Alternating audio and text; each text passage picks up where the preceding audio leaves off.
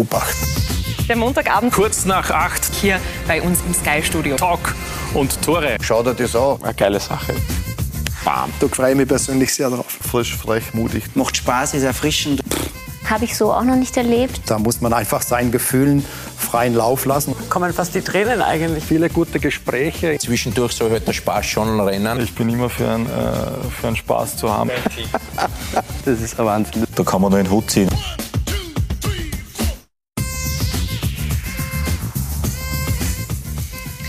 Herzlich willkommen im Sky-Studio am Montagabend auf Sky Sport Austria bei Talk und Tore, unserem wöchentlichen Diskussionsformat. Und heute werfen wir einen Blick auf die Qualifikationsgruppe und zwar nach dem ersten Spiel nach der Punkteteilung und legen dabei einen besonderen Fokus auf die Admira und die WSG Tirol. Und dazu darf ich jetzt meine Gäste begrüßen. Den Trainer der WSG Tirol, Thomas Silberberger, herzlich willkommen. Ja, hallo, schönen Abend. Danke für die Einladung. Führungsspieler bei der Admira und Matchwinner am Wochenende, Roman Kerschbaum, herzlich willkommen. Hallo, danke für die Einladung. Und unseren Sky-Experten Alfred Tata. Hallo. Guten Abend.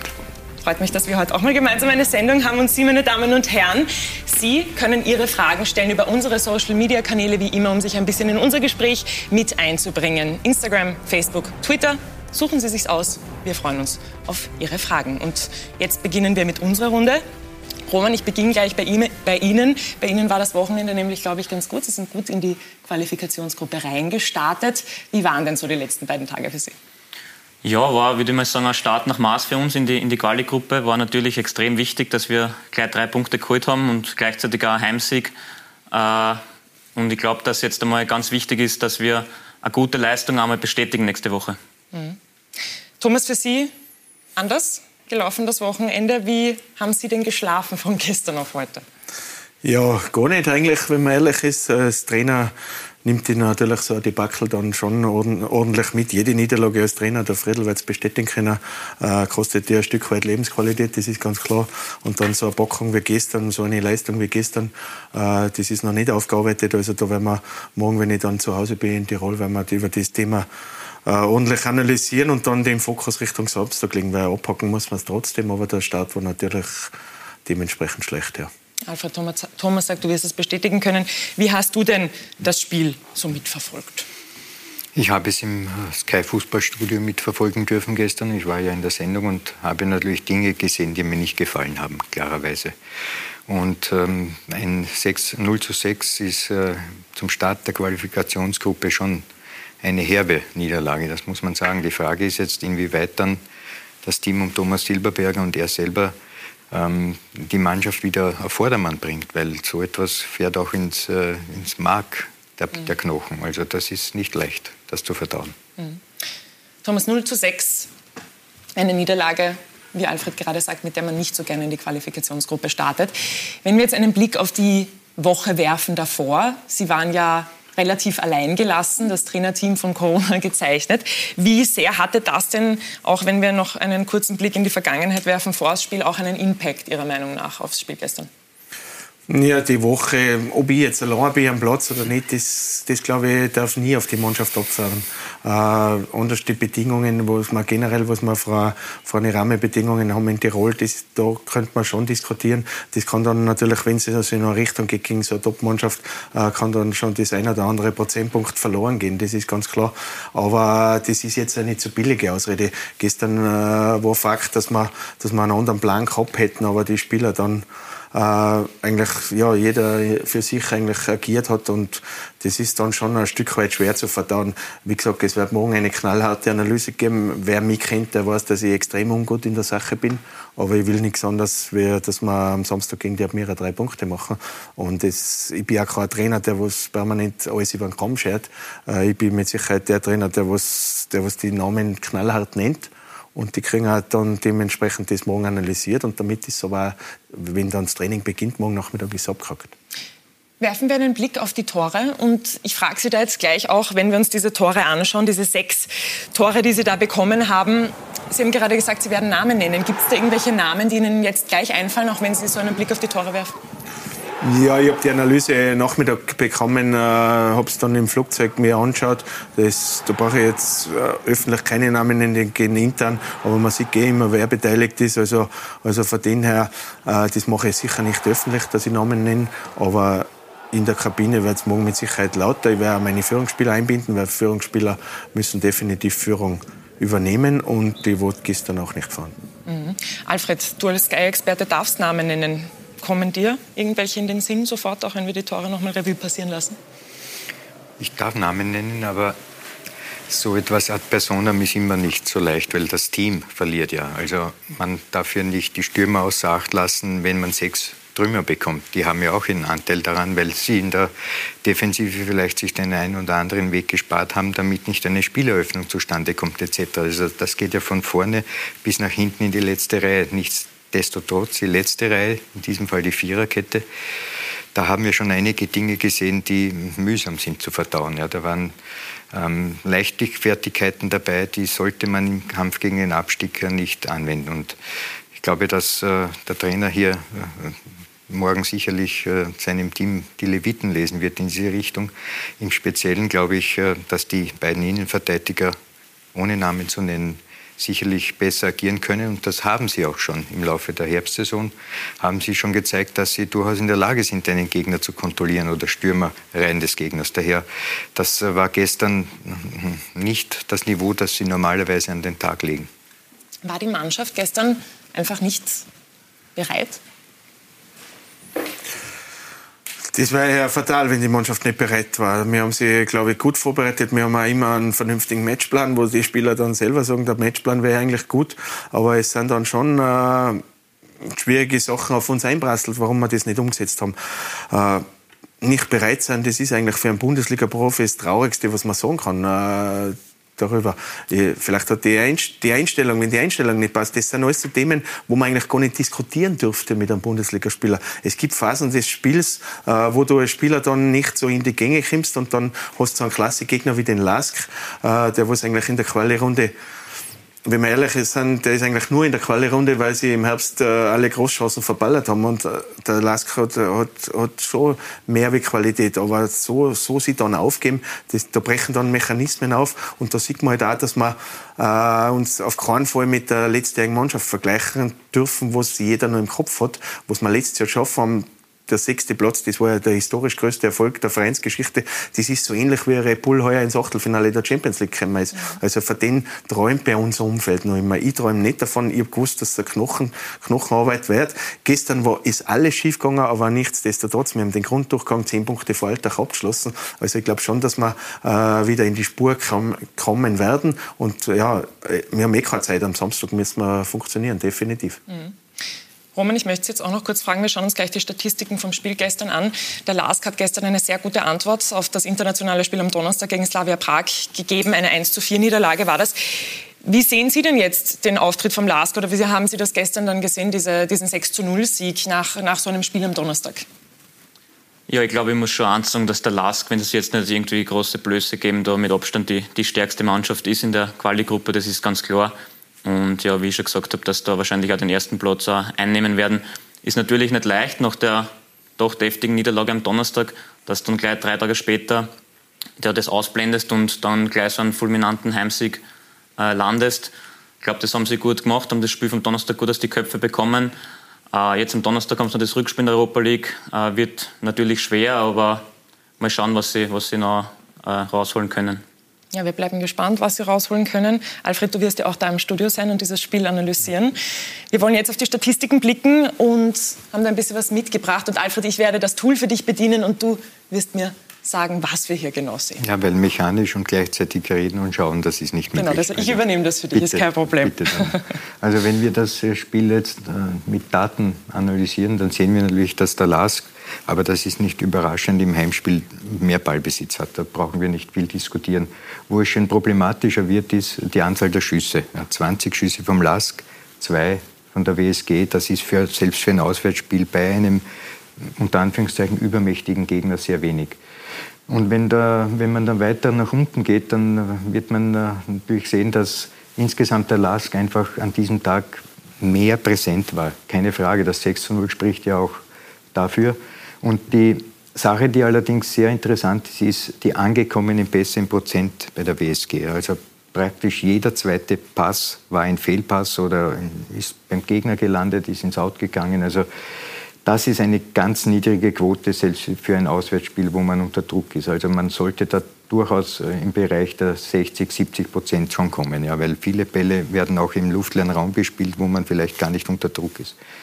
Und das ist eigentlich für mich ein Hauptpunkt. Wenn man jeden zweiten Pass zum Gegner spielt oder einen Fehlpass macht, dann kann man einfach nichts erben. Man kann auch nicht ins Angriffsdrittel vordringen, dort vielleicht ähm, gefährlich werden, wenn man schon auf dem Weg dorthin die Bälle beim Gegner deponiert. Also das war wirklich sehr mager. Und ich glaube, die Tore, die wir uns ansehen in dieser Richtung, die werden uns da auch gleich äh, das äh, zeigen. Also diese Situation ist natürlich schon interessant, dass man unter Druck im eigenen 16er noch versucht, einen Ball äh, zum Mann zu bringen, anstatt vielleicht äh, hier den Ball wegzuputzen, wenn man sieht, man ist sowieso schon mit durch drei Lastspieler unter Druck. Also das würde ich in dieser Form als äh, Verteidiger nicht so tun. Und auch hier sieht man, dass das einfach alles zu leicht geht. Also selbst bei einem Spielstand von 5 zu 0, und auf das werde ich noch eingehen nachher, wie die Frage war, man ist nicht bereit gewesen, da muss man dann schon auch fragen, warum es möglich ist, dass man dann noch solche äh, schlampigen Tore erhält. Und wenn wir uns diese Statistik ansehen, dann sehen wir, dass praktisch 13 Prozent im Spiel mehr im Angriffsdrittel der Lask war als äh, die WSG. Die WSG war 22 Prozent im Angriffsdrittel, der LASK 35 Prozent. Das sind 13 Prozent mehr vom Spiel. Wenn du das in Minuten umlegst, 90 Minuten sind 100 Prozent, 13 Prozent von 90 Minuten sind mehr als 10 Minuten. Ja.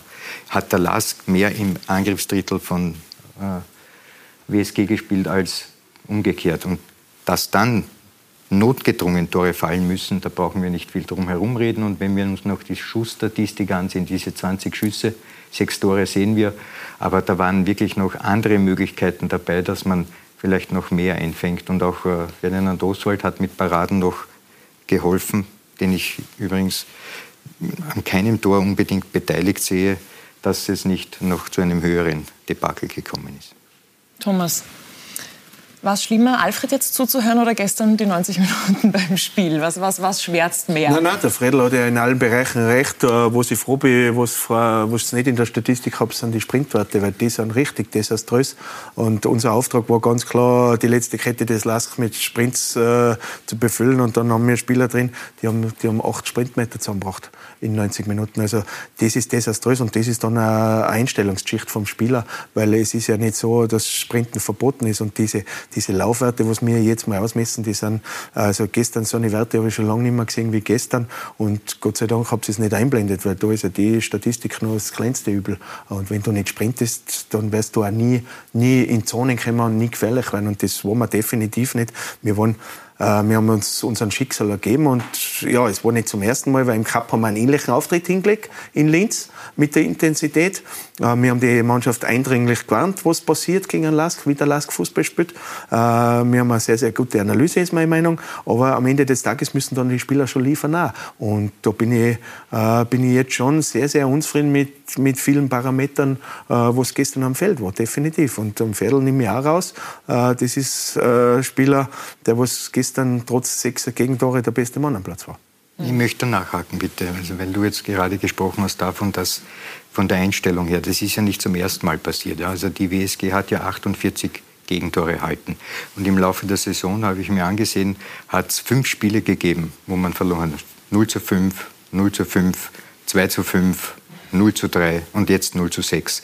Also in fünf Partien hat es 24 Gegentreffer. Also die Hälfte aller sind in fünf Partien erfolgt.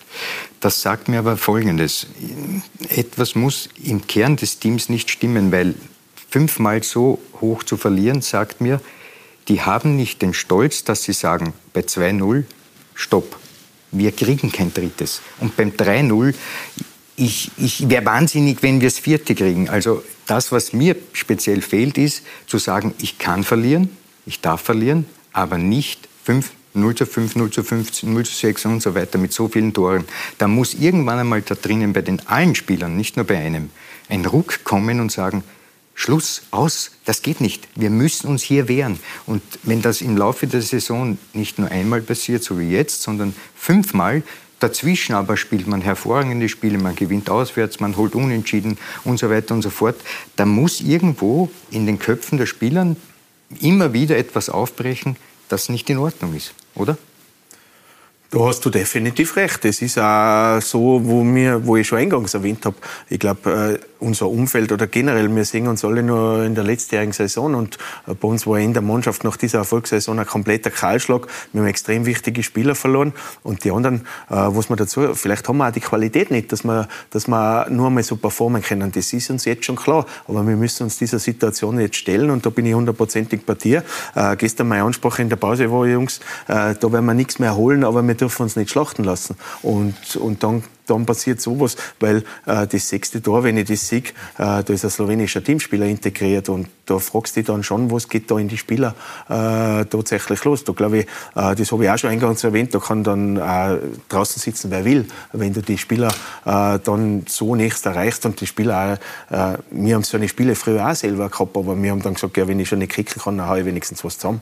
Aber das haben sie auch nicht gemacht und, und von dem her, deswegen bin ich eigentlich so, so bitter enttäuscht von der gestrigen Leistung, weil verlieren kann man beim Lask. Wir haben nicht unbedingt beim Lask was äh, spekuliert, dass man beim Lask drei Punkte holen. Beim Lask kann man verlieren, aber die Art und Weise ist ja zum wiederholten Mal sehr bedenklich, ganz ehrlich. Ja. Ich glaube, man kann zusammenfassen, dass es auch an der Einstellung gelegen ist, alles, was Sie jetzt gesagt haben, und dass Sie auch an die Führungsspieler herantreten. Roman, Sie sind Führungsspieler bei der Admira. Wie wichtig ist es denn auch, dass ein Trainer da dann einfach mal auch was wirklich sagt und in der Kabine auch an die Führungsspieler herantritt und dass die dann auch mal mit der Mannschaft sprechen? Natürlich ist es, glaube ich, sehr, sehr wichtig, dass der Trainer auch in gewissen Situationen mal laut werden kann. Äh, es geht nicht immer nur mit, mit Streicheln und, und positiver Stimmung. Ich glaube, dass das einfach gute Trainer dann ausmacht, dass sie wissen, wann sie, wann sie mit dazwischen hauen müssen. Und ich glaube, dass es auch wichtig ist dann auch für Trainer, dass sie einfach ein paar Führungsspieler im Team haben, ähm, die dann die verlängerten Arme vom Trainer sind in der Mannschaft. Und natürlich sind da dann auch die Führungsspieler gefragt. Ich meine, wir haben auch oft genug äh, schon so Situationen gehabt und dann muss man sich einfach zusammenraufen und darf man sich auch nicht zu schade sein als Führungsspieler, dass man mal laut wird, dass man mal ja, irgendwie auch in gewisser Weise Reibungen aufbaut innerhalb der Truppe, weil das die dann im Endeffekt äh, weiterbringt. Mhm. Blicken wir mal auf Ihr Spiel vom vergangenen Samstag, Admira gegen die SV Ried. Das Spiel hätte auch höher ausgehen können für Sie. Es ist 2 zu 0 ausgegangen, hat wieder zwei Standards gebraucht. Warum denn? Ja, es ist einfach das ganze Saison eigentlich schon das, unser, unser großes Thema, dass einfach die Effizienz nicht passt. Effizienz, Chancenverwertung, dass wir einfach viel zu viel liegen lassen, dass wir teilweise richtig gute Spiele machen, dass wir auch zu guten Chancen kommen und dann belohnen wir uns einfach nicht dafür. Und jetzt am Samstag, das war einfach wieder total bezeichnend dafür, dass wir dann zwei Elfmeter dafür brauchen, dass wir eigentlich äh, den Sieg holen, der ja wirklich hoch verdient war. Und ja, daran müssen wir arbeiten, weil ich glaube, man kann sich nicht immer darauf verlassen, dass dann die Standardsituationen Spieler entscheiden. Ähm, ja, da müssen wir im Training einfach ansetzen, dass wir, dass wir so weit hinkommen, dass wir mit der Konzentration und mit der Entschlossenheit zu, zu Abschlüssen kommen, dass wir dann auch Tore machen wollen. Und das ist bei uns das große Manko, das ist schon die ganze Situation, äh, die ganze Saison durchzieht. Und deswegen sage ich mal, stehen wir so da, wie wir da stehen. Schauen wir uns mal die beiden Tore an von Samstag. Zwei Elfmeter, sie waren Matchwinner, haben beide verwandelt. Und der zweite, haben Sie gesagt, war nicht so das Gelbe vom Ei, oder? Das, nicht das Gelbe vom Ei ist noch sehr positiv ausgedrückt, würde ich mal sagen. Ähm, nein, der ist mir eigentlich komplett abgerissen, der zweite. Ich glaube, ich habe ja schon gesagt, das ist, glaube ich, war der schlechteste Elfmeter, den ich in meinem Leben geschossen habe. Aber wichtig ist halt, dass er drin ist. Ein bisschen Glück gehört dann halt auch im Fußball manchmal dazu. Äh, ja, ist eh schon wieder vergessen. Er war drin und wir haben zwar nicht gewonnen. Ja, und danach spricht man ja auch nicht mehr drüber. Der Tormann Christoph Haas äh, war ja davor bei der Admira, bevor er zu der SV Ried gekommen ist. Sie kennen ihn sehr gut, Sie waren auch sein Zimmerkollege. Wie war das denn, Tore gegen ihn zu schießen? Ich muss sagen, es ist eigentlich ein, ein ungutes Gefühl, wenn man beim, beim Elfmeter gegen einen Tormann oder einen Tormann gegenübersteht, gegen den man schon, weiß nicht, zig, zig Elfmeter geschossen hat. Wir haben doch zwei Jahre zusammengespielt, wir waren Zimmerkollegen, wir haben uns sehr, sehr gut verstanden, wir haben sehr viel unterhalten, auch über Elfmeter immer wieder. Und das ist dann ein bisschen ungutes Gefühl, weil er doch weiß, was meine Vorlieben sind. Aber es ist halt für mich das mir gut ausgegangen. Alfred, jetzt haben wir viel Kritik über die WSG gehört. Wie hat sich denn deiner Meinung nach die Admira am Wochenende beim ersten Spiel in der Qualifikationsgruppe präsentiert? Die Admira war für meinen Geschmack diesmal sehr griffig, wenn man das so sagen mag. Ähm, üblicherweise, und da spreche ich aus Erfahrung, weil ich auch selber Trainer war bei Ried, haben wir in der Südstadt immer wieder als Riedermannschaft gute Leistungen geboten und sind oft auch als Sieger vom Platz gegangen. An diesem Wochenende allerdings, glaube ich, muss man bedenken, dass Ried das Verpassen der Meistergruppe ein wenig in den Knochen gesteckt ist. Also ich glaube, die haben total die Spannung verloren durch diese eben, dass man nur in der Qualifikationsgruppe ist und das hat man auf dem Spielfeld gesehen, während die Admiraner voller Spannung waren, voller Energie. Wir wollen diese drei Punkte holen, hat man das auf Seiten der Rieder überhaupt nicht erkennen können.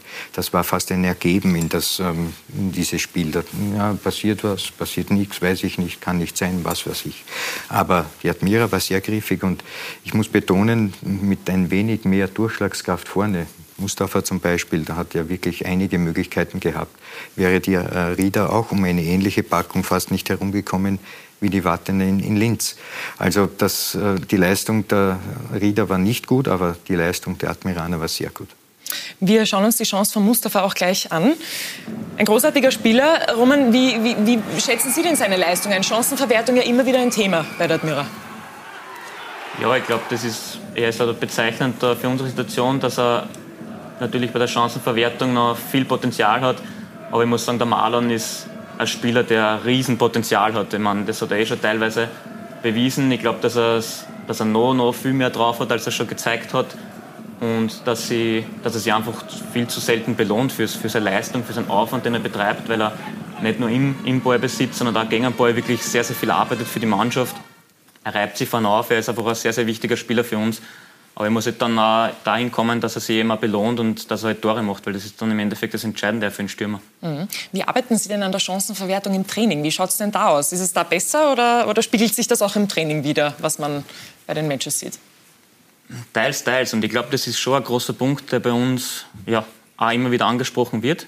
Es ist schon so, dass hin und wieder im Training dann gewisserweise bei so Situationen oft da die Spannung fehlt oder die, vielleicht auch die Ernsthaftigkeit fehlt. Vielleicht ist es auch bei vielen Spielern auch der Jugend noch geschuldet oder dem, dem jugendlichen Leichtsinn geschuldet.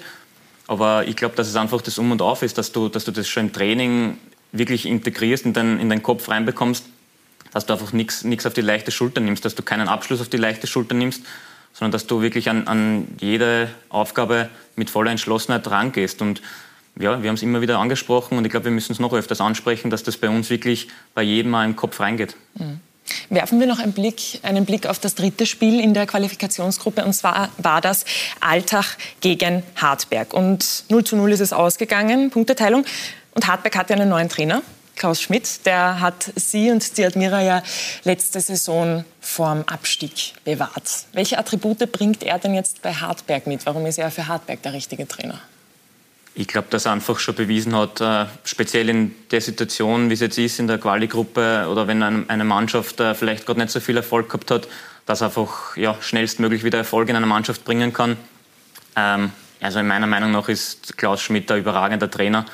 Ähm, er wird oft auf das überragende menschliche Verhalten reduziert, aber meiner Meinung nach äh, steckt bei ihm als Trainer viel, viel mehr dahinter. Ich glaube, dass er taktisch und generell, wie er Mannschaft führt, wie er Mannschaft umgeht und seine Herangehensweise und Idee vom Fußball ähm, ja, sehr, sehr gut ist. Und ich kann Hartberg, glaube ich, nur gratulieren, dass sie den Klaus Schmidt jetzt ähm, geholt haben.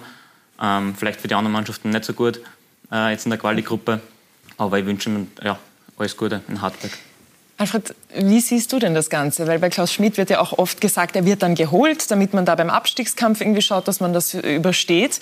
Kann er auch länger bei Hartberg bestehen, als nur um den Abstiegskampf zu bestehen? Also das ist eine ganz schwierige Frage. Diese, diese Etikettierung von Trainern, die in diesem Fall von Klaus Schmidt. Ja, das Wort Feuerwehrmann wird Feuer, ja oft Genau, als verwendet. Feuerwehrmann, der geholt wird, wenn es brennt und wenn es dann gelöscht ist, dann ähm, kann man dann sagen, wir holen einen anderen, der etwas entwickelt. Weil ja ein großes Thema mittlerweile in der Trainerlandschaft die Sache ist, wie entwickelt man Mannschaften und da wird oft dann ähm, eine Trainergarde herangezogen, die eben jünger ist als so einer wie der Thomas oder der Klaus Schmidt. Die gehören schon zum alten Eisen, die dienen dann halt äh, für andere Zwecke im Fall von Schmidt als äh, Hartberg-Trainer. Ich kann allerdings nur unterschreiben, was Roman sagt. Ich glaube, dass der Klaus ein hervorragender Fachmann ist, mit dem die Hartberger noch viel Freude haben werden. Ja, und das ist ja auch damals bei der Admira dieses sehr emotionale Interview von ihm bei seinem letzten Spiel oder bei dem Spiel, wo dann auch das Ganze überstanden wurde, rausgekommen. Es war wirklich sehr emotional. Thomas, ich hatte jetzt auch das Gefühl, Sie haben gelacht. Wie, wie sehen Sie denn das Ganze? Ja, ich schätze auch einen Klaus als überragenden Trainer ein. Das hat er auch schon bewiesen. Was mich ein bisschen überrascht hat, ist die Entlassung war eigentlich nicht Hartberg-like, weil für Hartberg ist man eigentlich was anderes gewohnt. Äh, ich hätte gedacht, dass sie die Ruhe bewahren, weil so wirklich schlechte Arbeit habe ich beim Grundruss auch nicht gesehen, weil äh, am Ende des Tages ist halt dann der Modus, wo sie ihm zu, zum Verhängnis geworden ist, weil im Endeffekt war, wo Hartberg war, war insgesamt äh, neun Punkte vor Alltag, vor der, vor der Punktehalbierung. Und am Ende des Tages äh, frisst sie dann so einen Modus. Also ich war völlig überrascht von dieser, von dieser Trainerentscheidung in Hauptberg, weil sie haben es ja schon vor Jahren mit Markus Schopp anders bewiesen. Da waren sie bis zum vorletzten Spieltag auf einem Abstiegsplatz und dann haben sie am letzten oder vorletzten Spieltag gegen die Admira, glaube ich, haben sie Wacker Innsbruck mhm. überholt, wenn ich richtig, richtig gelegen bin. Und da sind auch die Nerven niemals blank gelegen in Hauptberg. Die haben schlimmere Zeiten gehabt. Also von denen war ich überrascht. Aber ich schätze einen Klaus als, so wie der Roman ein, als überragenden Menschen. Er ist ein super sympathischer Kerl. Und ja, natürlich wünsche ich ihm alles Gute. Allerdings nicht unbedingt gegen, gegen meinen Club nächsten, also nach der Länderspielpause. Aber ja, ich glaube, da ist Hauptberg richtig ein guter Fang gelungen. Ja, Hartberg jetzt gerade auf Platz 4 der Tabelle der Qualifikationsgruppe und auf die wollen wir jetzt gemeinsam einen Blick werfen und sehen da für die Admira gut gewesen. Drei Punkte jetzt auf Platz 3 der Qualifikationsgruppe und die WSG Tirol auf Platz 5 mit nur mehr vier Punkten Abstand zu Altach. Ja, und da sieht man, es kann noch alles passieren. Lask jetzt auf Platz 1. Bedeutet das jetzt eigentlich, Alfred, so ein bisschen ein Motto von alle gegen Alltag? Nein, umgekehrt. Alltag gegen alle. Weil die sind letzter. Und ähm, wenn ich jetzt die Tabelle noch mal ansehe und den Vergleich bringe zwischen Alltag und dem WSG, dann sehe ich mit einem Auge, ähm, ich bin lieber in der Situation der WSG. Aus einem einfachen Grund. Die Altacher haben in diesen vielen Spielen bis jetzt nur zehn Tore erzielt, die WSG allerdings 48 bekommen. Nur die schießen auch viel mehr. Die haben auch einen Stürmer vorne mit Frioni, der, wenn er gut aufgelegt ist, äh, jeden Gegner ein Tor machen kann. Was ich sagen will ist, während bei Alltag du mit zehn Toren keine Spiele gewinnen kannst, im Prinzip, aber die werden drei Punkte brauchen, um oben zu bleiben. Die Tiroler hingegen, also Wattens, ist immer in der Lage, auch nach einem 0 zu 6 dann im nächsten Spiel wieder für Tore zu sorgen, weil sie eben einen Frione haben oder jetzt einen Britzer und einen Problume, also Spieler, die durchaus in der Lage sind, jedem Gegner auch weh zu tun, wenn sie kapiert haben, worum es in diesem Spiel dann auch geht. Das dürfte beim Lask eben nicht der Fall gewesen sein. Daher die Gewichtung, keine Tore zu schießen oder viel Tore zu bekommen, in diesem Fall Wartens, im anderen Fall Alltag, da bin ich lieber bei dieser viel Tore zu bekommen, aber dann wieder mit einem Torschützen äh, drei Punkte zu holen. Daher, ich glaube, dass äh, für Alltag das ein ganz schwieriges Unterfangen wird, die Liga zu halten. Mhm. Ein schwieriges Unterfangen, Thomas, und ähm, keine Punkte konnten Sie gestern mitnehmen. Es kann dann ganz schnell gehen in der Qualifikationsgruppe. Wie sehen Sie denn jetzt gerade Ihre Position? Die ja, Position der WSG? Ja, natürlich. Äh, jetzt nach dem ersten Spieltag äh, mit diesem Ergebnis äh, werde ja alles reduziert auf einen, auf einen Zweikampfalltag, wie es geht. Den nehme ich gerne an. Aber wir wissen auch, wenn man die Tabelle jetzt richtig liest, wenn wir am Samstag die Admira schlagen, wo es uns ja schon einmal gelungen ist diese Saison, plötzlich sind wir wieder vor der Admira und vielleicht sogar vor Hartberg, dann, dann wird es wieder ein anderes Thema werden, auf wen sich Alltag konzentriert wird. Da bin ich schon beim, beim Fredel. Alltag gegen alle, das ist klar. Und wir müssen einfach schauen, dass wir unsere Hausaufgaben machen. Aber, aber nur zu schauen, was Alltag macht oder aus Alltacher Sicht nur zu schauen, was die WSG macht, das glaube ich wäre der falsche Ansatz. Es hat jedes Team äh, bis auf den Lask, sage ich jetzt einmal, ein Makel, warum sie in der Quali-Gruppe sind. Bei uns sind es die Gegentore. Bei der Admira, glaube ich, sind es die sechs Heimniederlagen in Folge. Äh, bei Altach sind es die zehn erzielten Tore. Bei Hartberg ist auch die, die, Durchs, die Durchstrecke, was sie gehabt haben. Es hat jetzt immer ein Makel, warum sie in der Quali-Gruppe sind. Und wenn, wenn, wenn man das sieht, was, was am Samstag wieder tabellarisch los sein kann nach dem Spieltag, also äh, mir ist jetzt nicht Angst, Angst und Bange. Äh, natürlich, der Druck ist da, weil ja, der Modus ist ja, ist ja eigentlich irgendwie äh, eine Katastrophe. Wir waren zehn Punkte vor Altach. Jetzt am ersten Spieltag, Altach macht einen Punkt, wir verlieren und plötzlich sind es nur mehr vier Punkte. Ja. Äh, ich hätte mir es sogar auch schlimmer vorstellen können, wenn Altach das Heimspiel gewinnt und wir beim Lask nichts holen, dann sind es zwei Punkte. Und dann ja, brennt es eh schon lichterloh, hast aber zehn Punkte Vorsprung gehabt. Mhm. Drei Niederlagen für die WSG Tirol im Jahr 2022 und schon mittendrin im Abstiegskampf. Nach der Teilnahme an der Meistergruppe im vergangenen Jahr folgt jetzt die Ernüchterung in der Qualifikationsgruppe. Das hat sich auch im gestrigen Spiel gegen den LASK gezeigt. Ronald Mann. Es ist gar nicht so einfach, sich beim Anblick solcher Fehler zusammenzureißen. Die WSG Tirol und diese 0 zu 6 Niederlage zum Verzweifeln. Ja, von Anfang an waren wir nicht wirklich im Spiel und sind auch nicht wirklich angekommen. Die Pleite gegen den Lask ist nicht das erste Debakel in dieser Saison. Wieder und wieder individuelle Fehler. Wieder und wieder spricht es Thomas Silberberger an.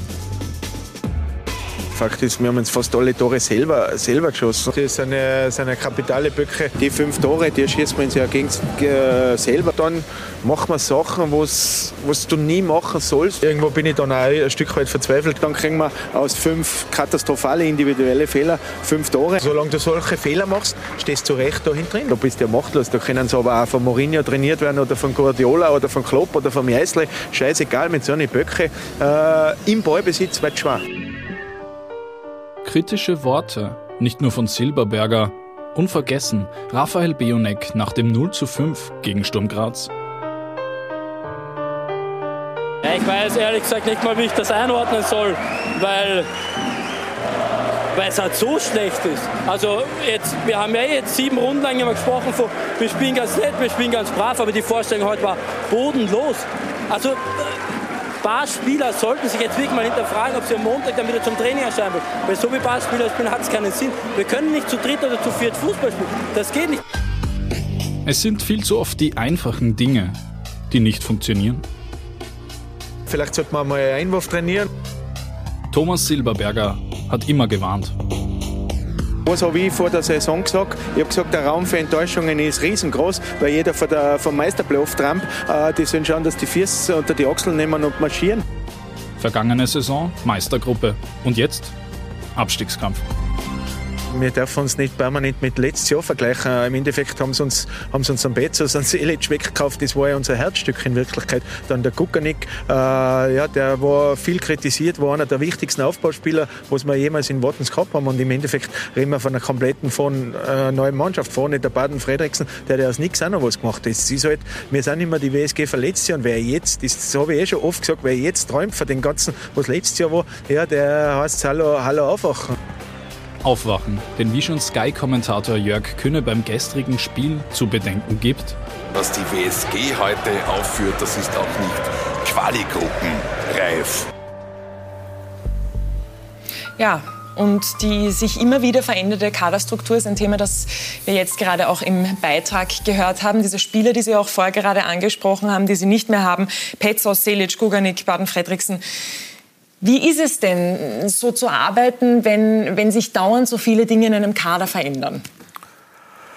Ja, es ist eine Gratwanderung. Ich bin jetzt seit Juni 2013 Trainer in Wattens. Wir haben in der Regionalliga habe ich die Mannschaft übernommen auf Platz 4 in der Regionalliga. Jetzt haben wir in der, letztes Jahr waren wir in der Meistergruppe, Platz 6 in Österreich in der Bundesliga. Äh, wir haben, es ist extrem schwierig. Wir haben ja fast jedes Jahr die Mannschaft verändert. Also da, da ist auch dann schwierig, von Entwicklung zu sprechen. Letztes Jahr, wenn wir die Mannschaft gehalten hätten, verletzt Jahr, dann waren wir vielleicht heuer wieder in der Meistergruppe. Nur, äh, das ist für uns ein Ding der Unmöglichkeit. Ich muss ganz ehrlich sagen, äh, die Quali-Gruppe, wo wir von vornherein klar, äh, wir fahren permanent mit einem Fiat 500 in der Formel 1 mit. Das ist uns, das ist uns schon bewusst. Die Top 6 in Österreich, davon zu träumen, das ist eine, ist eine tolle Geschichte. Nur die, wer sind die Top 6?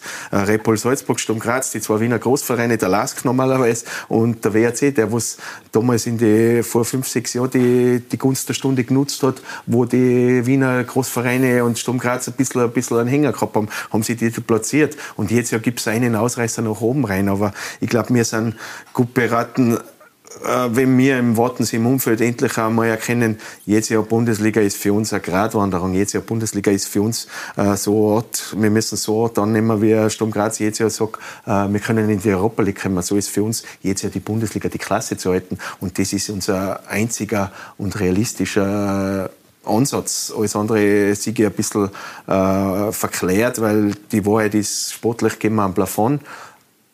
Umfeld wartens, infrastrukturmäßig wartens, sind wir im tiefsten Regionalliganiveau. Im Sommer sind ja schon einige Abgänge zu verzeichnen gewesen und jetzt im Winter haben Sie dann unter anderem auch noch Petzos verloren, den Sie auch angesprochen haben. Wie schwerwiegend ist denn das, wenn man dann auch noch so einen Spieler verliert, der ja doch ein Führungsspieler in der Mannschaft war?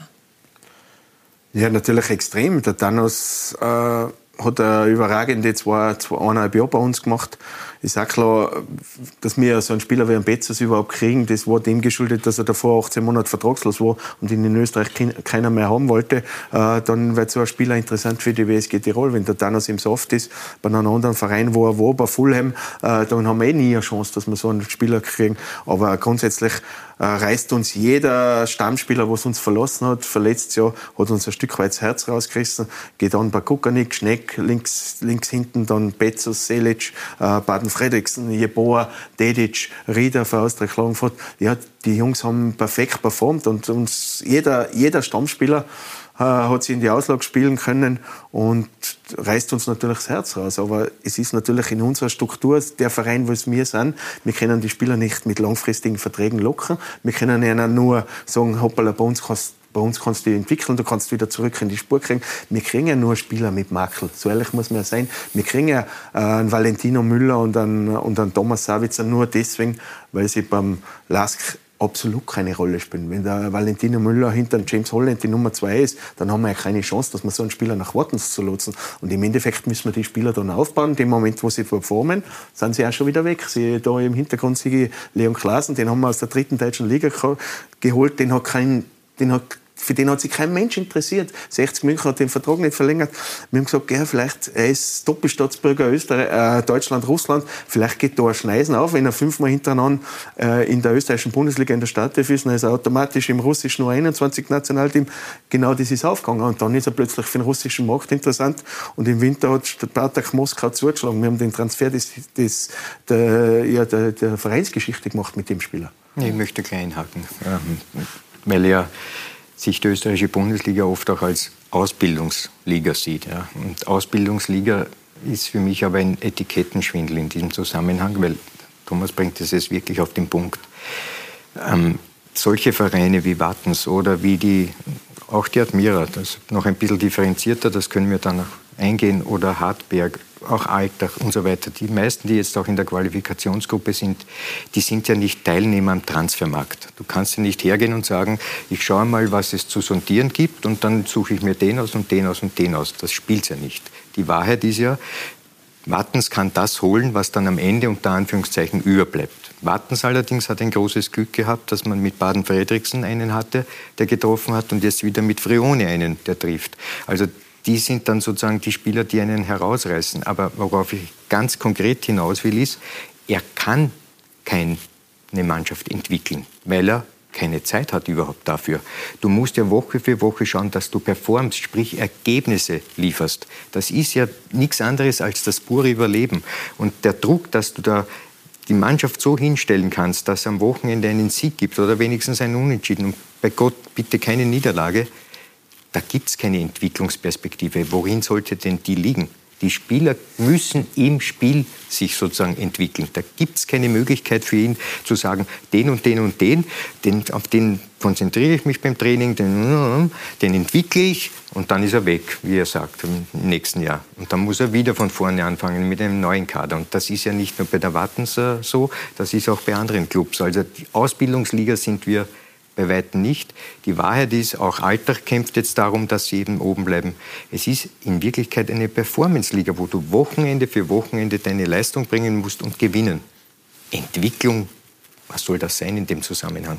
Alfred, aber ich möchte jetzt gleich auch noch nachhaken bei dem, was du gesagt hast, weil die WSG hat letztes Jahr, hat sie es in die Meistergruppe geschafft. War es dann letztes Jahr nur Glück oder kann man Spieler, die dieses Jahr dazugekommen sind, die Neuzugänge, auch so entwickeln, dass diese Mannschaft dann vielleicht in dieser Saison zumindest äh, nicht in den direkten Abstiegskampf Ich weiß, was du meinst. Es war Glück. Und es war auch Glück für St. Pölten, dass sie damals in die Meistergruppe gekommen sind, jetzt in der zweiten Liga. Wir sind abgestiegen. Es war Glück äh, für Wattens, dass sie in die Meistergruppe gekommen sind. Davor wären sie auch abgestiegen, hätte es nicht Mattersburg den Konkurs gegeben. Es ist auch Hartberg hinaufgekommen, singulär. Was ich sagen will, natürlich ist es im Laufe einer Saison möglich, dass solche Underdog-Vereine auch einmal hinaufkommen. Aber das ist Glück. Die Admira, seit es die Ligareform gibt, ist dreimal Elfter geworden am Ende mhm. der Saisonen. Die haben überhaupt keine Chance gehabt, da oben anzudocken. Altach Detto keine Chance anzudocken. Also im Prinzip ist diese Qualifikationsgruppe eine, eine Meisterschaft unter Anführungszeichen der Underdogs, die ums Überleben raufen. Und wo soll da eine Entwicklung sein? Kannst du dir, Thomas, ja. Zeit nehmen, dass du sagst, ich entwickle einen Spieler oder wie ist es bei euch? Nein, ich sehe es eigentlich ganz, ganz ähnlich. Weil wenn ein Spieler performt, da bei uns, okay, wir haben noch die, die eigene Akademie, was das war dieser Vereine. Zusatz vorhin, dass es bei genau. euch anders ist, weil die Akademie, ich weiß nicht, wie die Verbindung ist da in Tirol äh, zu diesen Nachwuchszentren, aber bei der Admira, da weiß man, die haben ja eine, eine Nachwuchsakademie schon seit langem. Genau. Da kommen immer wieder Spieler raus, natürlich. Genau, aber es ist im Endeffekt dann auch so, wenn jetzt ein Spieler, ein junger Spieler, ja, meistens nach einer Saison, wenn er eine Saison gut performt, ist er dann schon am Zettel bei anderen Vereinen und heutzutage ist das Geschäft so schnelllebig, dass er dann wahrscheinlich auch schon wieder weg sein mhm. wird. Und das ist halt dann immer das, das Schwierige, was sie drin haben. Luca Kronberger. Der ja, performt top und mhm. sofort ist er bei einem Top-Verein, mhm. bei Sturm Graz. Ob er dann da spielt oder nicht, im Endeffekt, äh, es tut der Admira richtig weh, weil sie da einen tollen Perspektivspieler haben, der was sie äh, in der Admira in einer geschützten Werkstätte in dem Fall entwickeln kann und dann sofort ist er weg. Dem ja. Moment, wo er gut spielt. Das Klar. ist bei uns das Gleiche. Und das Entschuldige, dass ich unterbrochen habe. Ähnliche ist ja bei der Wiener Austria. Die haben ja auch mit Bichler und Wimmer Spieler verloren, genau. die, ähm, wenn sie weiter bei der Austria gewesen wären, dort ein Führungsspieler sogar geworden wären, wobei wir diesen Ausdruck Führungsspieler vielleicht auch noch hinterfragen sollten, weil du bist auch einer bei der Admira. Was zeichnet denn überhaupt aus? Da können wir vielleicht noch ein wenig nachhaken. Einer, den du sicher verloren hast, äh, Danus Bezos, der war sicher einer, der hätte in der Kabine durchgedreht bei solchen Dingen, die da jetzt passiert sind beim LASK. Also Führungsspieler ist schon einiges, das auch im Kopf geschieht und als Persönlichkeit äh, dasteht und innerhalb der Mannschaft auch akzeptiert ist. Aber das nutzt nichts, wenn derjenige keine Leistung bringt, weil diese Symbiose, die müssen wir schon sehen. Das Etikett Führungsspieler und dann gehst spazieren, das funktioniert auch nicht. Das ist ein Spieler, den Sie auf jeden Fall schon längere Zeit haben wollten, ist der Kofi Schulz gewesen. Den haben Sie jetzt bekommen. Ein halbes Jahr war er vereinslos. Sie haben vorher von diesen Makeln gesprochen. Jetzt ist er da und er war heute zu Gast in dein Verein. Und wir hören jetzt rein, was er heute gesagt hat. Natürlich kan kannte ich ihn schon vorher so als, äh, als Gegner. Und ähm, der, der, das ist eigentlich ein sympathischer Trainer für alle gewesen. Also ich glaube, äh, wenn man ihn so an der Seitenlinie gesehen hat, dann hat man natürlich gedacht, boah, für den wird man wirklich äh, ins Feuer gehen und äh, äh, ja, das, das glaube ich, das, dieses Gefühl gibt er auch den Spielern. Ähm, und ich glaube, dass wir, dass, dass es jetzt halt der Zeitpunkt ist, wo wir das halt ein bisschen zurückzahlen müssen, weil ähm, so wie, wie er jetzt mit den Spielern umgeht, wie er jetzt ähm, ja, mit, mit der ganzen Situation umgegangen ist, jetzt ist es halt nicht gelaufen, dass, die, dass wir es in die Meistergruppe geschafft haben. Aber ich glaube, ähm, dass wir trotzdem ähm, ja, mit ihm am Ruder so eine, so eine gewisse ähm, Sicherheit haben, dass wir, dass wir sagen, okay, wir kommen aus dem Schlamassel wieder raus. Ne? Also ähm, diese Persönlichkeit hat er schon. Also äh, ich, ich, denke auch, dass, äh, dass es auch für die Jungspieler immens wichtig ist, weil ähm, die Spieler, die jetzt bei Tirol waren, ich glaube in den letzten zwei Jahren haben relativ ähm, positive Sprünge im Karriereverlauf gehabt. Und ich glaube, das äh, spricht einfach fürs Trainerteam, also all, allgemein einfach für, für den ganzen Verein. Ne? Ja, Thomas, man merkt, die Spieler, die glauben dran, dass sie den Kader wieder auf Vordermann bringen können. Was sind denn jetzt konkrete Schritte, die Sie setzen wollen, damit das auch passiert? Da kannst du mir glauben, den bringe ich auf Vordermann. Es gibt morgen äh, Eine deftige Ansprache, definitiv, so wie sie wie die Mannschaft kennen. Dem Moment, wo wir dann am Platz rausgehen, ist das auch damit erledigt. Ich bin kein, ich bin kein Trainer, der was sagt, damals war das und das ausgemacht und das ausgemacht. Nein, es gibt morgen eine Kopfwäsche, die wird es in sich haben. In der, ich habe es eh schon zuerst gesagt, in der Sache bin ich ein unguter Mensch, aber abseits der Sache, glaube ich, wie der Kofi sagt, kann man mit mir ganz, ganz gut äh, Kirschen essen. Aber in der Sache, wir müssen, wir müssen die Liga halten, wir müssen performen. Da, hängt's, da hängen die Spieler, die Spieler haben es ja einfach. Die Spieler steigen ab und sind sofort beim nächsten Verein. Äh, Im Endeffekt, äh, die Geschäftsstellenmitarbeiter, die sind auf Nadeln, die, die drucken uns die Daumen, damit wir die Liga halten und so weiter. Der Verein, das wissen wir ja selber auch, mit unserem Budget, wir sind ja 40 Prozent, unser Budget ist ja, sind ja die medialen Rechte. Also wir, uns steht das Wasser jetzt, jetzt ja da oben. Das wissen wir. Und deswegen äh, glaube ich schon, dass wir da wieder in die Spur kommen werden. Und da bin ich auch überzeugt, dass für die Admira am Samstag ein richtig schweres Match ist. Meine, Auf meine Aufgabe ist jetzt, die Mannschaft an Feier zu bringen, ohne dass sie es merken. Und das ist eben die ganze Challenge in dieser Woche. Ja, das ist ja schon mal eine Ansage. Ich möchte jetzt noch eine Sache ansprechen. Sie haben vorher gesagt, äh, Regionalliga haben Sie angesprochen. Es ist die Mannschaft mit dem geringsten Budget. Und eine Sache, die Sie auch immer wieder rasend macht, ich weiß nicht, ob es ein Wortspiel ist, mit Absicht, ist der Rasen, sind die Trainingsbedingungen. Ähm, jetzt ist es so, dass in der Gernot Langes Arena die Trainingsbedingungen einfach nicht sehr gut sind, vor allem im Winter. Man hatte den Antrag gestellt, dass man dieses Stadion auch umbauen möchte. Dieser Antrag wurde abgelehnt von den Anrainern. Wie groß ist denn dieser Wettbewerbsnachteil Ihrer Meinung nach durch diese schlechten Trainingsbedingungen? Naja, da muss ich ein bisschen einhaken. Der Antrag ist nicht für die, äh, für die Anrainer abgelehnt worden. Die Präsidentin Diana hätte das alles finanziert. Äh, hat dann den Antrag zurückgezogen. Es war ja mal Rasenheizung gegangen und um 1000 Sitzplätze auf der Osttribüne, da wo in die 70er Jahre schon Nationalliga gespielt worden ist, wo noch grüne Wiesen war, jetzt sind halt Anrainer da. Und es ist dann auch, heuer waren die Gemeinderatswahlen und da haben sie natürlich dann auch einige äh, so Parteifunktionäre dazu verpflichtet gefühlt, das zu verhindern. Und dann hat die Diana gesagt, nein, das will sie dann auch nicht und damit ist das Projekt gestorben. Es ist für uns, ja, äh, schaut ihr den Rosen an, das ist ein Live-Foto von heute Vormittag. Das ist Gernot Lange Stadion aktuell, da trainieren wir drauf. Äh, wir sind bis vor zwei Wochen wo geschlossene Schneedecken auf dieser Fläche. Äh, können jetzt alles Ausreden sein, kann auch jeder sagen, es ist jetzt hat er Ausreden parat, aber wir haben vor, vor zehn Tagen noch nach Meran fahren müssen. Meran ist in Südtirol zwei Stunden mit dem Bus zum Training fahren, dort trainieren. Äh, Fakt ist, äh, es gibt in ganz Tirol keine beheizte Rasenfläche außer das Tivoli-Stadion, da können wir nicht rein. Das ist auch für mich verständlich. Und es ist so, die letzten drei Herbstspiele ab Mitte November bis die ersten vier Frühjahrsspiele findet die, Aus, äh, die Vorbereitung für sieben Meisterschaftsspiele ausschließlich auf Kunstrasen statt. Die Trainings ausschließlich auf Kunstrasen. Und wenn du 32 Runden hast und sieben, sieben Wettkampfspiele hast du nicht die Vorbereitung, was du brauchst, da hast du natürlich einen Wettbewerbsnachteil. Aber ja, wir haben dann auch in der Meisterschaft, wir haben kein Heimstadion, wir spielen im Tivoli-Stadion.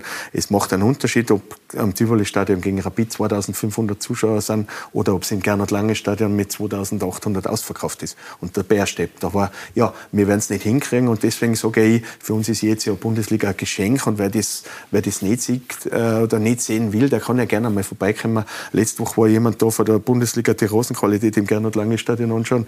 Der hat dann wirklich gesagt, ist das euch ernst, dass das da trainiert?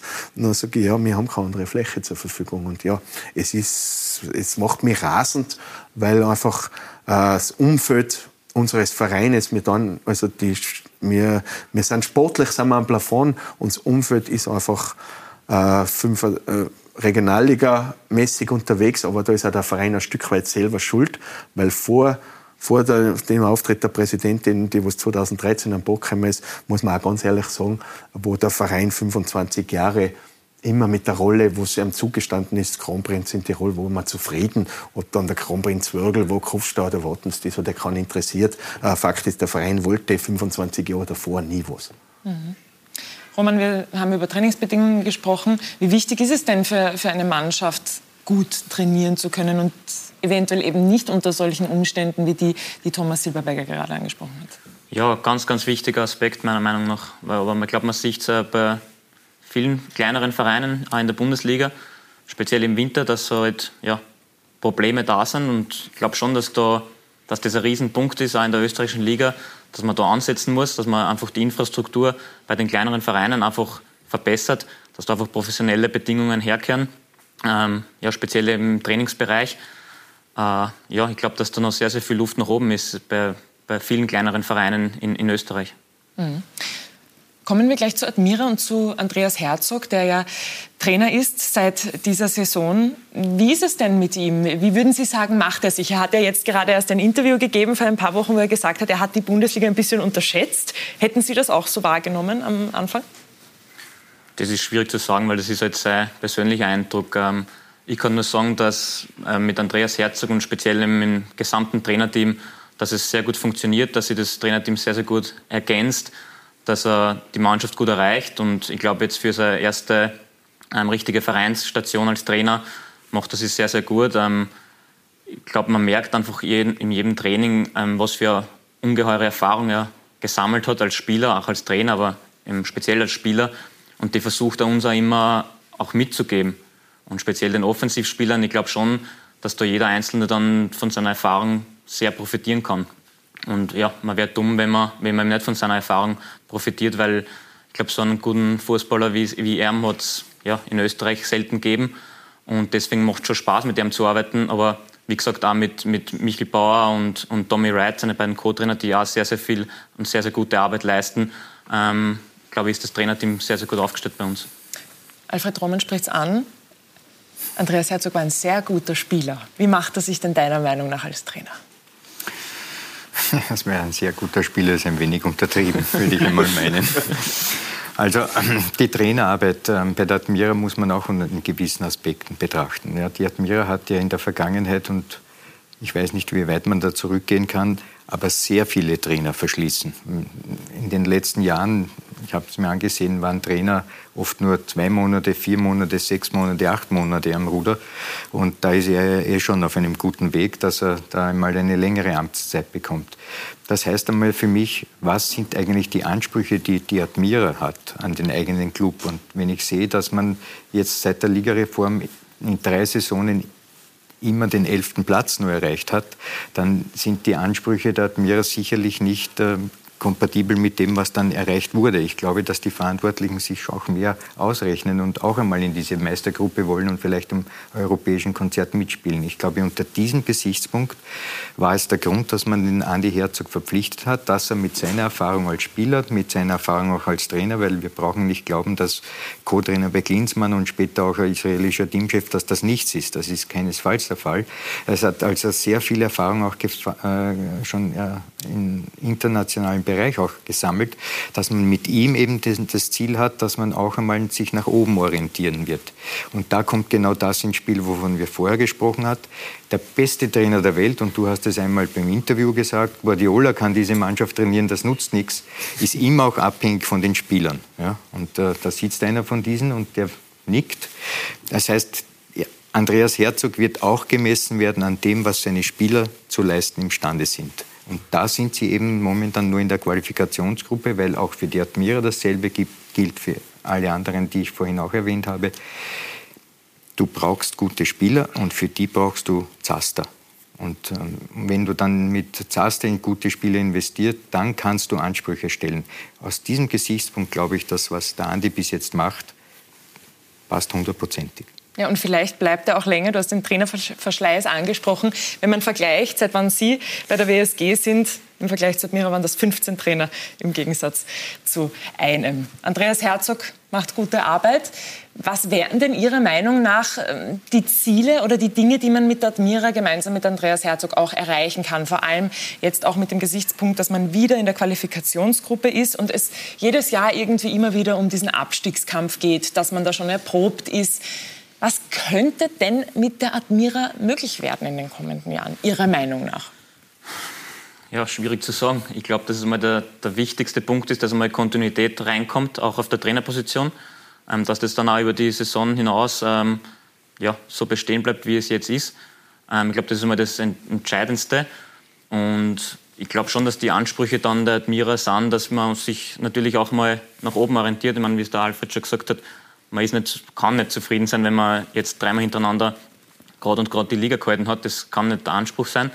Ähm, ich glaube schon, dass die, die Ideen dahinter sind, dass man, dass man natürlich sich nach oben orientieren will, dass man auch vielleicht mal in die, in die Meistergruppe kommen will. Aber es geht halt auch nicht von heute auf morgen. Äh, wie ich schon gesagt habe, die Kontinuität auf der Trainerposition wäre mal ganz, ganz wichtig. Und dann kann man halt nach und nach was aufbauen. Natürlich ist es schwierig, wie wir auch schon angesprochen haben, mit, mit Spielern, weil wenn Spieler performen, dann ist es natürlich schwierig, die zu halten, aber ich sehe jetzt keinen anderen Weg, dass, das, dass man das anders irgendwie umsetzen kann. Mhm. Am Wochenende war der Präsident Philipp Thonhauser, der Admira, auch beim Match und wir haben ihn gefragt, wie ihm so die bisherige Leistung der Admira im Grunddurchgang gefallen hat. Eigentlich gut. Also wenn man vor allem anschaut, wie wir uns verbessert haben, äh, punktuell äh, im Vergleich zur Vorsaison, und das lässt, lässt sich ja ablesen an der, an der Differenz und auch an der Punkteausbeute, bin ich prinzipiell zufrieden. Schade natürlich, dass wir nicht im einen oder anderen Spiel einfach äh, vielleicht eine Spur cleverer oder abgebrühter waren um äh, Punkte mitzunehmen. Aber in Summe, glaube ich, ist die Entwicklung wirklich eine positive. Welche Ziele hatten die Admira jetzt in der Qualifikationsgruppe? Also wir wollen auf jeden Fall äh, unsere Stärken verstärken und einfach äh, dieses Spiel, das wir derzeit äh, pflegen und, und, und, kultivieren, auch in Siege ummünzen. Ich glaube, das ist das Wichtigste. Ob am Ende äh, vielleicht wir ein bisschen nach oben schielen dürfen, wird sich zeigen. Ich würde es mir wünschen, äh, aber das ist sicherlich nicht etwas, was momentan primär Ziel ist. Ich glaube, wichtig ist, dass wir so weitermachen, wie wir, wie wir derzeit drauf sind und uns belohnen dann schlussendlich schlussendlich auch für die, für die Arbeit, die wir leisten. Roman, wohin schielen wir denn? Also wenn jetzt da wieder angesprochen wird, dass wir irgendwie der Saison dann noch irgendwie nach, nach oben oder nach ja, irgendeinem Europa-Playoff-Platz da, ich glaube, das ist eine komplette Träumerei. Ich glaube, dass wir jetzt haben wir einmal gewonnen, ja, das war schön, hat gut dann zum Start in die Quali-Gruppe. Aber ich glaube, wir sind gut beraten, wenn wir jetzt mal wirklich am, am Boden bleiben und das Allerwichtigste ist jetzt mal, dass wir, dass wir die Leistung auch bestätigen, dass wir das kommende Wochenende ja, eine ähnliche Leistung bringen wie letztes Wochenende, weil das war ja das große Manko, das wir ähm, ganze Saison schon gehabt haben, dass diese Konstanz uns einfach gefehlt hat, hat, dass wir immer wieder gute Leistungen gebracht haben, aber die Woche danach war einfach wieder schrecklich, sage ich mal. Und diese Konstanz ist, ist wichtig und jetzt ist einmal entscheidend, dass wir die nächsten Spiele ja, noch Punkte holen, viele Punkte holen und ja, je mehr Punkte du jetzt holst in den nächsten Spielen, desto entspannter kannst du es dann hinten raus haben. Und dann kann man ja noch schauen, wie weit es da in dieser Quali-Gruppe nach oben geht. Aber jetzt schon irgendwas daran zu denken, dass man da äh, ja, irgendwie in den ersten Platz denkt oder so, das, vor allem in Lask jetzt in der Gruppe, ist das sowieso meiner Meinung nach kein Thema. Ich habe eine Frage, Kimberly. Ähm, du hast ja mehrmals schon einen Abstiegskampf erlebt. Ich glaube, bei Grödig war das der Fall mhm. und dann auch noch bei Wacker Innsbruck. Mhm. Ähm, das heißt, du hast gespürt, wie das damals sich angefühlt hat, wie das Team nicht funktioniert hat.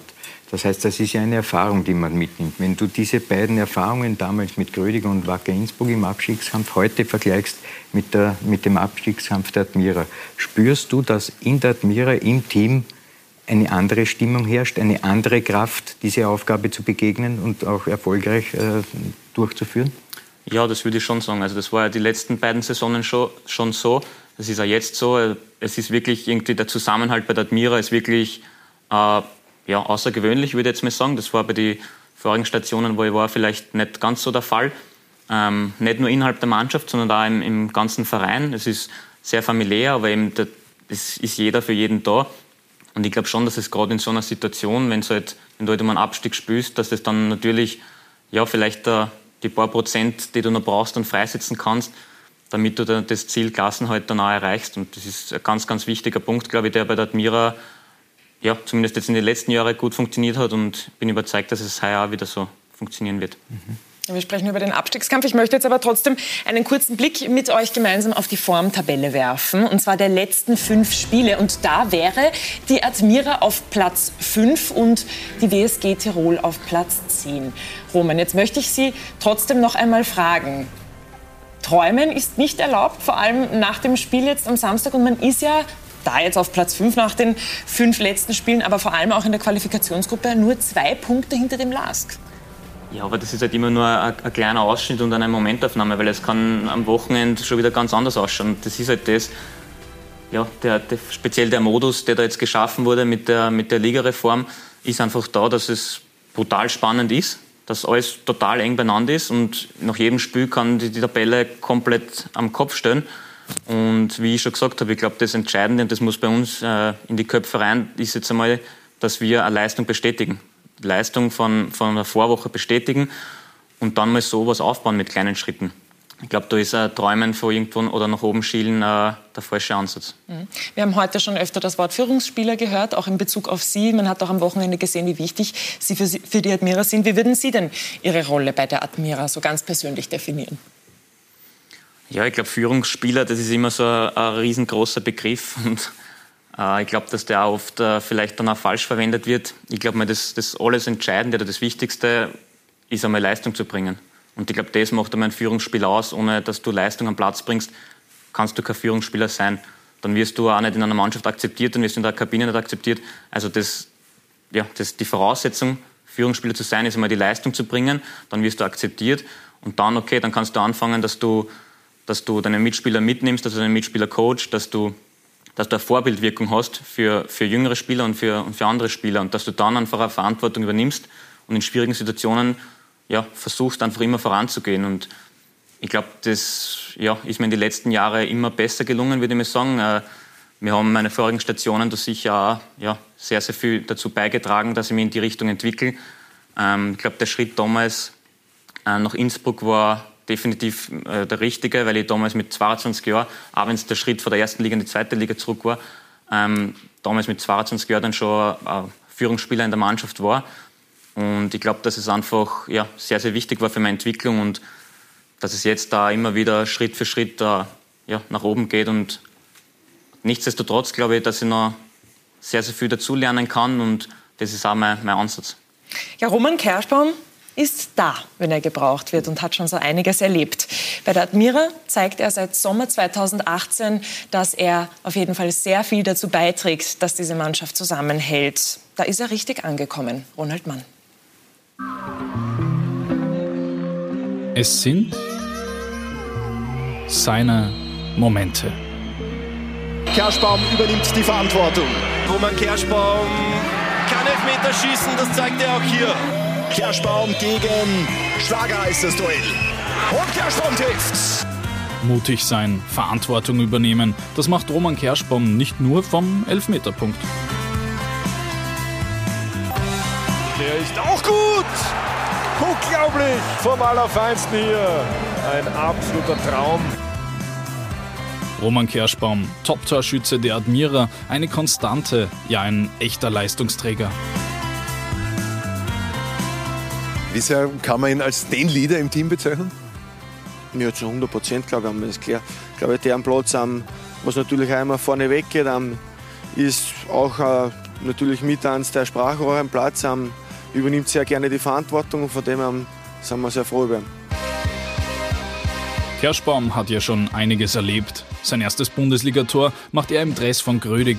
Danach zweite Liga mit Wacker Innsbruck. 2018 steigt er mit den Tirolern in die Bundesliga auf.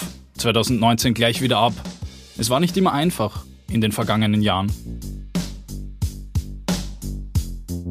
Wie viele davon waren verflixt, wie viele nicht? Na, wenn wir jetzt rein nach seiner Haarpracht gehen, haben waren sehr viele verflixt, haben wir doch na, das ein oder andere graue Haar schon dabei ist, aber ja, ich glaube, dass der Kirsch die eine oder andere schwierige Situation auch schon gehabt hat mit, mit verschiedenen Mannschaften in der Bundesliga. Aber ich glaube, dass er jetzt ähm, wirklich ähm, zu, zu einem extrem guten Spieler gereift ist. Und wie ist der eigentlich abseits des Platzes so drauf? Er ist jetzt kein, kein, ruhig, kein richtig ruhiger Typ, aber er ist jetzt kein, kein Extrovertierter, sagen wir so. Doch in der Dein Verein-Rubrik sehr fragwürdig zeigt sich, auch er kann manchmal ein wenig austeilen.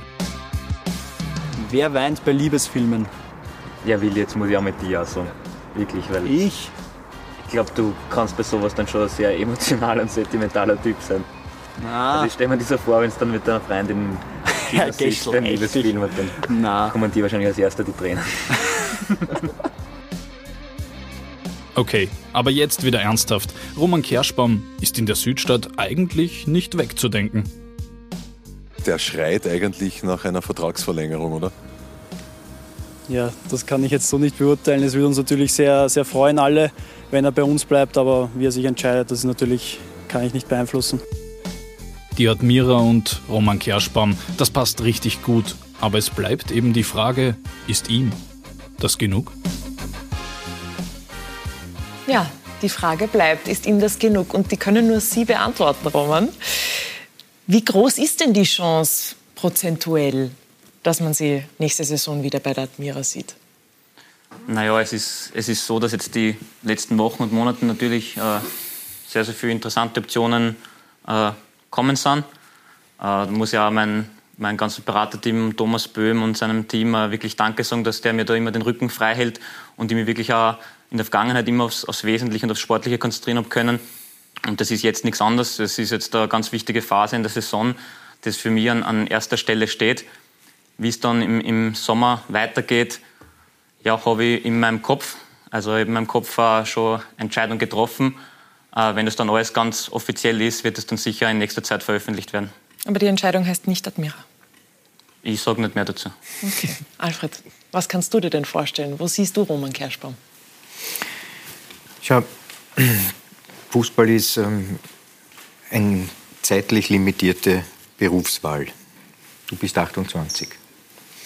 Wenn er noch einmal einen Sprung machen will in eine andere Liga, zu einem Mannverein, sei es dahingestellt, dann ist jetzt der letzte Zeitpunkt. Weil wenn er jetzt bei der Admira noch einmal unterschreibt, dann muss er einen Pensionsvertrag unterschreiben, also einen Vierjahresvertrag. Ja, also dann kann, da werde ich dann meine Fußballschuhe an den Nagel hängen oder vielleicht im Nachwuchs dann vielleicht irgendwie eine Rolle übernehmen als Trainer, falls du auch eine Trainerausbildung machst. Also ganz klar für mich, jetzt ist diese Schnittstelle, wo er die Entscheidung treffen muss. Wenn es ein Angebot gibt, glaube ich, es zu spüren, wird er es noch einmal versuchen, dass er noch einmal eine Station macht, wo er neue Ziele hat, neue Aufgaben und vielleicht der letzte Schritt in der Karriere noch einmal etwas anderes zu sehen.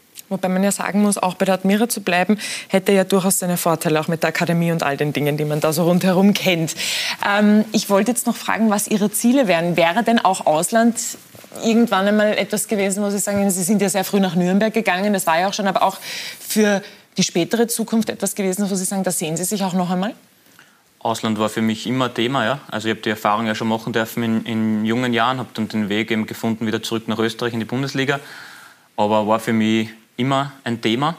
Aber es muss auch passen, sage ich. Also ich bin jetzt nicht der Typ, der sagt, ich will einfach nur ins Ausland, alles andere ist mir wurscht, nur dass ich im Ausland spiele. Also der Typ bin ich jetzt auch nicht. Wenn was passend wäre, den Ansatz oder den Gedankenansatz habe ich immer gehabt, kommt das für mich in Frage. Aber ja, also einfach nur, dass ich ins Ausland gehe, ist jetzt bei mir auch nicht der Fall. Wir bleiben auf jeden Fall gespannt und bleiben dran.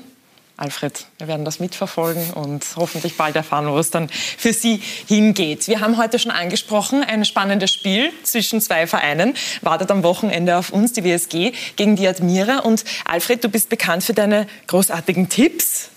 Jetzt wollte ich dich nicht nach einem Tipp Schläfst, fragen. schläfst du, hast, du, hast sicher, du hast sicher dir schon viele Gedanken zu diesem Spiel gemacht. Was erwartet die Zuschauer denn am Samstag? Ich muss es gleich vorausschicken, ja. Wenn ich angerufen werde, und ich bereite mich noch immer auf diese Spiele vor, und die Frage kommt, wie gehen die Spiele der Qualifikationsrunde aus, da habe ich so einen Ballon. Da, das zu tippen, das erfordert, da musst, du, da musst du die Hühnerbeine auch werfen und so, was, was früher die Schamanen gemacht haben, damit du in die Nähe vom richtigen Resultat kommst. Also ganz ehrlich, ich habe gar keine Ahnung. Jedes Spiel, und vielleicht mit dem Lask nicht so sehr, aber alle anderen, das ist wie wenn du jetzt Kraut und Rüben da reinwirfst und dann machst du die Augen zu und sagst Kraut. Das hört der Thomas nicht so gerne. Ich wollte gerade sagen, Thomas, äh, was erwarten Sie denn vom Spiel? Ja, grundsätzlich erwarte man natürlich eine Reaktion meiner Mannschaft äh, auf, auf, das gestrige Spiel auf, ist ganz klar. Und, äh, äh, wir wissen auch, dass die Admira aktuell in einer sehr, sehr guten Verfassung ist, weil die Admira zeichnet zurzeit aus, dass jeder Spieler seine Rolle zu 100 Prozent einnimmt und zu 100 Prozent erfüllt und nicht was anderes probiert, weil er tatsächlich kann. Und deswegen glaube ich, ist die Admira jetzt im Frühjahr äh, wirklich eine sehr, sehr gefestigte Mannschaft. Ich habe es zweimal beobachten lassen, in Alltag draußen und jetzt am Samstag gegen Ried. Und, und da haben wir eben das gesehen. Alle elf Spieler, die am Platz sind, nehmen eine Rolle, was ihnen zugedacht ist, ein. Und deswegen macht es die Admira so, äh, schwierig zu bespielen aktuell. Wir haben gute Erfahrungen mit der Admira. Ich glaube, wir haben eine ganz gute Serie. Ich glaube, seit sieben Spielen sind wir unschlagen gegen euch, wenn das richtig ist, Roman. Ist möglich, ja. Genau. Und, ja, und ich glaube, äh, es ist dann Wichtig wird sein, dass wir, dass wir beide nichts mehr zu tun haben wie vor zwei Jahren, wenn du dich zurückerinnerst, den 4. Juli 2020, den glaube ich, willst du auch nicht so gern in Erinnerung rufen, wo es am letzten Spieltag WSG gegen Admira 0-0 bis zur 97. Minute, äh, wie wir es Ich da möchte machen. ganz kurz unterbrechen, nämlich wegen diesem Fakt, den Sie vorher angesprochen haben. Wir haben nämlich einen Hoffnungsschimmer mitgebracht für die WSG. Vielleicht gefällt Ihnen das ja auch ganz gut, wenn Sie das sehen. Die WSG ist in den letzten sieben Bundesligaspielen gegen die Admira ungeschlagen geblieben, wie Sie gesagt haben. Die WSG kassierte gegen die Admira im Schnitt weniger als ein Gegentor pro Bundesligaspiel. Und die WSG ist daheim gegen die Admira ungeschlagen. Schaut also gut aus für Sie, Thomas Überberger. Ja, Statistik ist, ist absolut aufbauend. Die werde ich auch meiner Mannschaft morgen präsentieren, Mitnehmen. damit sie auch was Positives kriegen, äh, damit sie nicht nur drauf kriegen. Nein, es, ist, äh, es gibt so, so Mannschaften, wo man eigentlich eine gute Statistik führen. WRC ist ähnlich, da führen wir auch super Statistik. Und dann gibt es Mannschaften, wo es eine desaströse Statistik hast. Aber ja, äh, Samstag ist, geht bei 0-0 los und es wird mit Sicherheit ein intensives Quali-Rundenspiel. Roman, wir sind fast am Ende dieser Sendung angekommen. Deshalb bitte eine kurze Antwort, aber auf die Kampfansage von Thomas Silberberger, die Antwort von der Admira. Was erwartet denn die WSG? Ja, ich glaube, dass wieder ein Spiel auf Messerschneide wird. Und ich glaube, wie ich vorher gesagt habe, für uns ist es wichtig, die Leistung zu bestätigen. Und wir werden auf jeden Fall auf eine andere WSG-Mannschaft treffen. Glaube ich, da kann man sicher sein, wie es letztes Wochenende war. Aber ich würde nur dazu sagen, äh, Statistik gewinnt keine Spiele. Ich weiß jetzt, wie es ausgeht. 0 zu 0. Gut, und wenn es Elfmeter gibt, dann äh, wird Roman Kerschbaum die verwandeln. Also 0 zu 0 geht's aus. Gut, meine Damen und Herren, das war's für heute. Hier bei Talk und Tore. Herzlichen Dank an Sie, meine Herren, dass Sie heute hier mit mir waren und auch an dich, Alfred. Das war mir ein Volksfest mit dir und natürlich mit Ihnen, meine Damen und Herren. Wir freuen uns, wenn Sie beim nächsten Mal wieder mit dabei sind bei Talk und Tore am Montag auf Sky Sport Austria. Bis dahin, schönen Abend, auf Wiedersehen und gesund bleiben. Dankeschön.